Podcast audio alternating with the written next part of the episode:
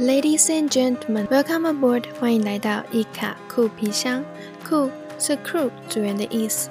想象一下，空服员走到哪，一定都会有一卡贴身的酷皮箱。你认为里面装载的是吃喝玩乐、挑战人生，还是知识行囊呢？这个音频节目将会分享与空服员职涯相关的内容，以及面试相关经验，并且会实际分享一些个人成长相关的方法，供你参考。除此之外，我也会邀请各地不同的空服员分享他们的经验谈，对学姐学妹制的看法，以及如何在职场上建立良好的心态。如果喜欢这个节目，也请你在你到过的平台帮我分享，并留下你的反馈。准备好了吗？现在，请您将你的电子类产品调整为静音模式，这样才不会漏听接下来的内容。Now, please turn off the other electronic devices and enjoy the flight.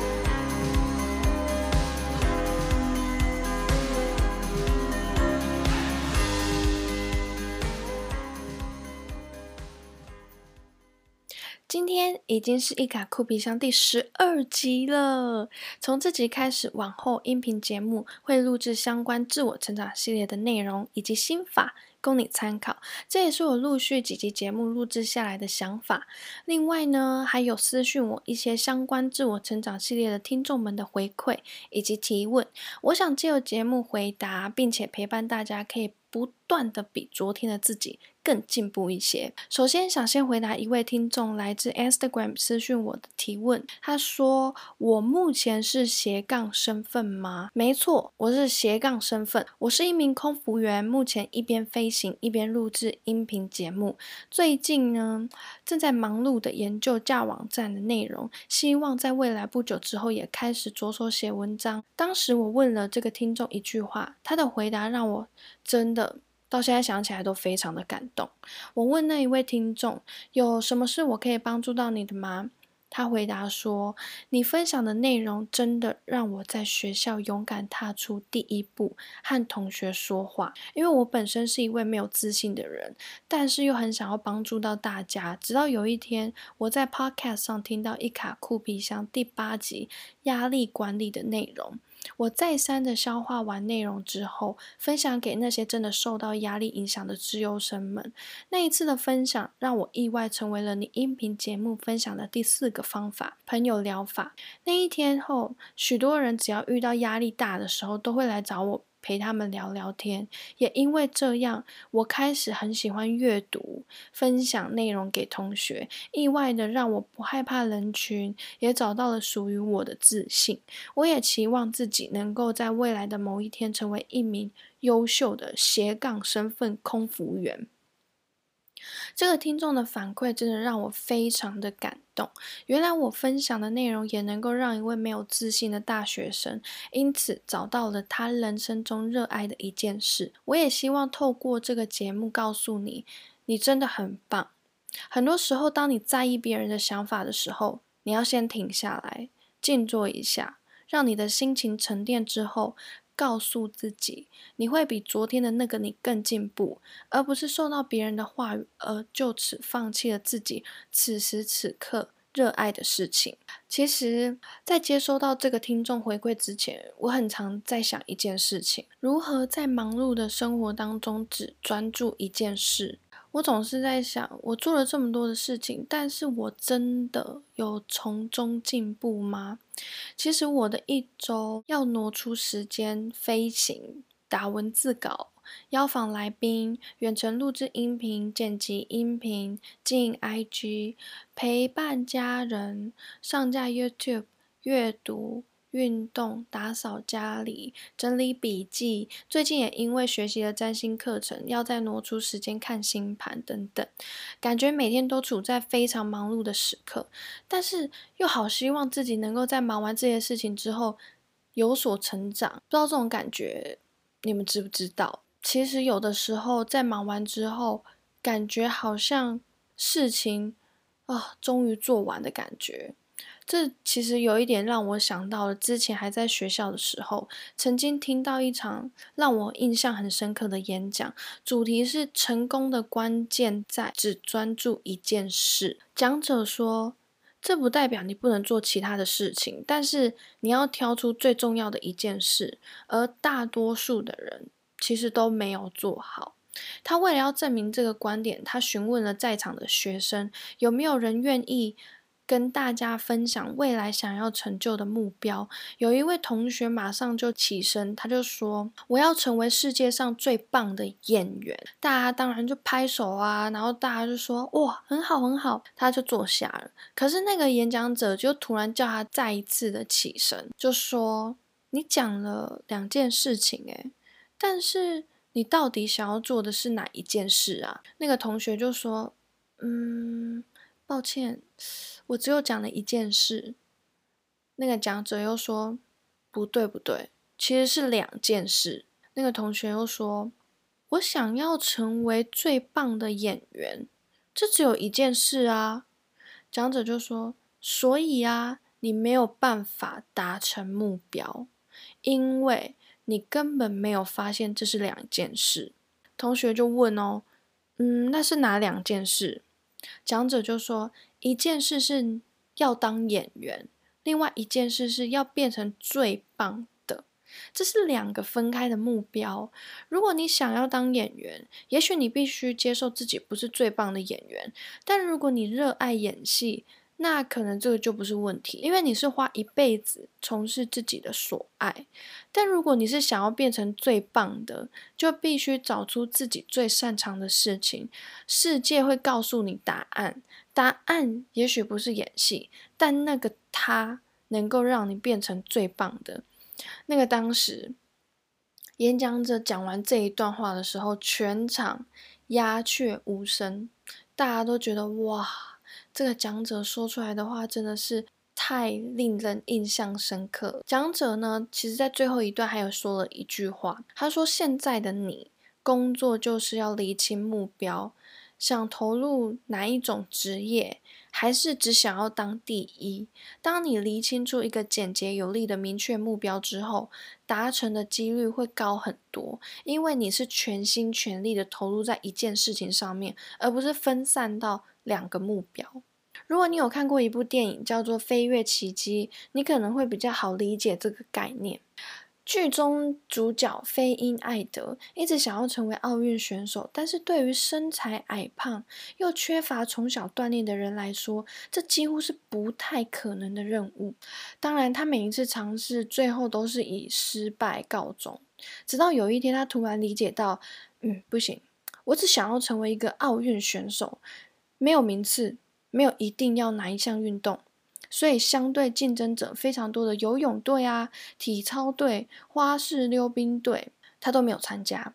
而当时英国的滑雪队是没有竞争者的。事实上，其实连奥运跳台滑雪队都没有，所以他申请进滑雪队。也就这样，他成为了奥运选手。当然，最后他没有得到金牌、银牌还是铜牌，但对于只想要成为奥运选手的他来说，却成功达成了目标。上一周，我再度的回顾当时参加这场演讲的笔记之后，我告诉自己，我想要录制音频节目，是为了让更多人透过我的分享陪伴。听众一起成长，而不是要当 podcaster number one。其实，在数位多工的时代之下，我们开始学会了使用很多的工具，在有限的时间做很多的事情，但是很多时候都不一定是照我们想的这么做嘛。过量的资讯啊，还有干扰，反而成为了效率杀手，专注力。已经成为现代人最需要的能力之一。我们要怎么样找回专注力呢？在事情、人际以及生涯上面更有效率的达成目标，然后挥别那些瞎忙碌度日的时候。现在我想要请听众回想一下，你每一天工作的时候，你多久检查一次 email？浏览器同时开了几个视窗？过去这一周里面，你是否发生过在处理一项重要任务的时候，同步在回复 Line，或是逛 Facebook，阅读网络新闻，查询股市行情，准备会议报告，结果差一点在关键的细节上面出错？这些常见的现象都显示各种提升效率为前提的科技应用正在吃掉我们现在的专注力，让我们失去了工作的主导权，可以同时处理多件事情的。多工形态就是效率的展现，结果反而是效率杀手，因为同时处理事情的时候可能会出错啊，最后又要花更多的时间去处理，日子就在瞎忙当中荒度。根据最新的脑神经科学研究，同时间做很多事情，其实并不是真的同时，脑袋只是。在不同的目标之间快速的转换，长期下来不断耗费脑力，甚至会伤害大脑。注意力被迫在很短很短的时间里面跳来跳去，反而干扰了注意力。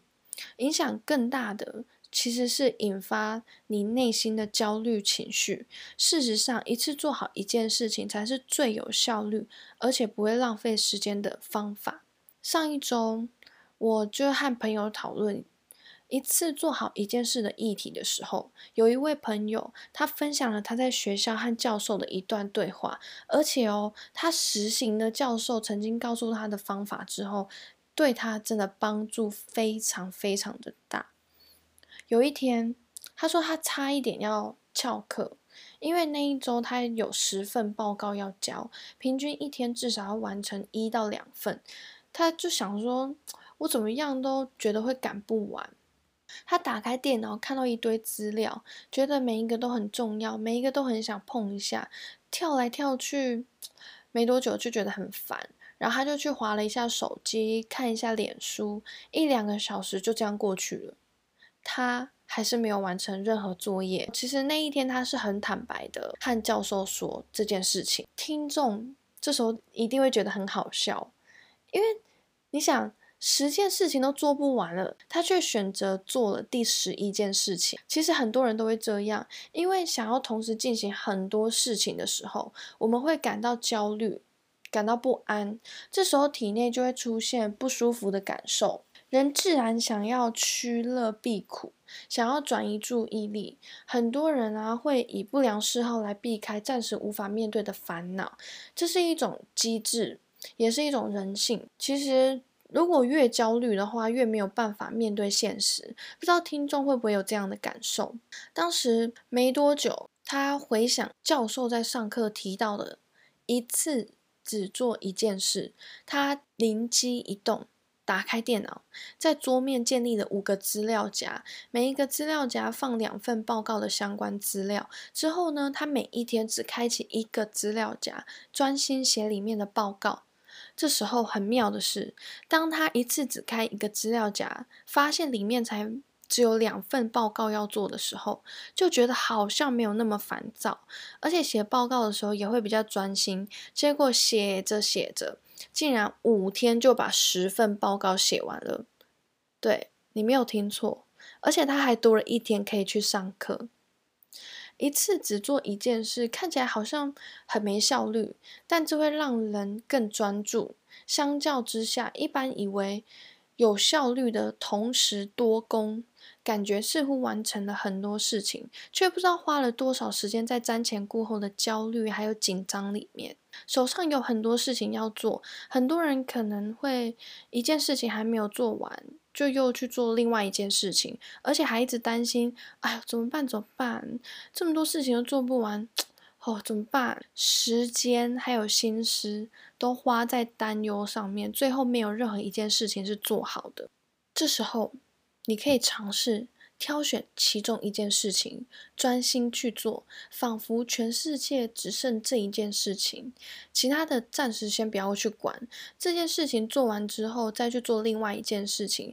嗯，例如现在是上午，我正在建立音频文字稿，但是下午有约来宾远程录音。以前的我可能会着急，一边建立文字稿。一边想着下午的远程录音，但是运用了一次只做一件事情之后，我就会先放下下午的事情，专心眼前的文字稿内容。在我心中，现在的文字稿就是最重要的，也是最唯一的事情。而整理好文字稿之后呢，我就会立刻投入下午的远程录音的准备工作，不再担心刚才的文字稿打得好不好，专心一意准备远程录音的事情。就这样专注在当下的每一件事，反而会不知不觉完成每一件你一开始设立的目标。不但时间够用，每一件事的品质也提升很多。现在已经知道怎么做了，而实际运用。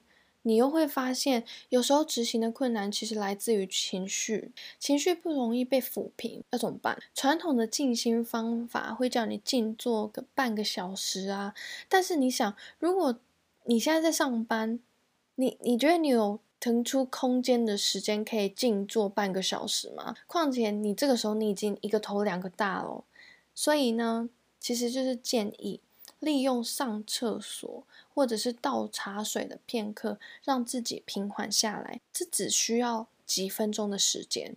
你去倒一杯水，感受一下手拿杯子的重量，然后慢慢的喝一小口，慢慢感觉嘴巴里的水温，接着吞下去，再去感觉你的身体，去感受内心的烦躁感，然后呢，深呼吸一下，就可以回到座位上继续工作。千万不要小看这些动作或短短的片刻。喝水，感受水温，感受身体，感受情绪，这依然只是一次只做一件事情，而且让你感觉到你自己的情绪，然后去抚平那该死的情绪。OK，平时就养成每天静坐。或者是冥想、瑜伽这些习惯，而且你尽量早睡早起。如果你可以的话，作息规律，工作的时候会更容易专注。而且要记得，正在工作的时候，不要一直跳来跳去，你要一件一件事情慢慢的来。如果遇到比较复杂的任务的时候，你可以先拆解成几个比较小的项目，然后同样按照顺序一个一个来。遇到挑战。或者是挫折的时候，你可能会觉得很烦躁，会觉得哦天哪，好沮丧。这个时候，你一定要先稳住自己，不要先抱怨、划手机或者是吃东西，而是你可以观察呼吸，去走一走啊。或者是喝一杯水，感受一下喝水的过程。最后呢，这些过程结束之后，你会感觉你回到了当下，然后你再去开始解决问题。好，那今天节目的尾声，让我们来回顾一下吧。第一个，首先你要先厘清自己的。目标，找出自己热爱的事情之后，持续的去完成制定目标。第二个，处在忙碌的生活当中，不是多工就代表高效率，而是一次只专注在一件事情上面。你可以把事情细分，一天只做一些，给自己一个期限去完成，这样更能够专注而且实际的完成目标。第三个，工作职场上。可以透过休息、喝水的一两分钟，用心去感受当下在做的事情，这样你可以让心更平静，而不是一直去担心那些还没做完的事情。第四个，当你发现你开始受到情绪影响，降低专注力的时候，这个时候你先不要急着去抱怨、划手机，而是可以透过观察呼吸、起身走走，或者是喝一杯水，感受喝水的过程。最后，我要送大家一句话：生产力不是做的更多，而是带着意图，而且刻意的去做正确的事情。希望这一集的节目可以帮助大家在忙碌的时刻提高自己的专注力。最后，真的非常感谢你预留你宝贵的时间收听这个节目。我想邀你到 Apple Podcast 上帮我打新评分，你的反馈是这个节目持续下去的动力。别忘了订阅这个节目，才不会漏掉任何最新内容。我也要邀请你到我的 Instagram 私讯留言，告诉我你还想知道哪些有关于航空业的更多内容。你可以搜寻 C I N D Y D R E A M 点 C O。那我们下次见喽，拜拜。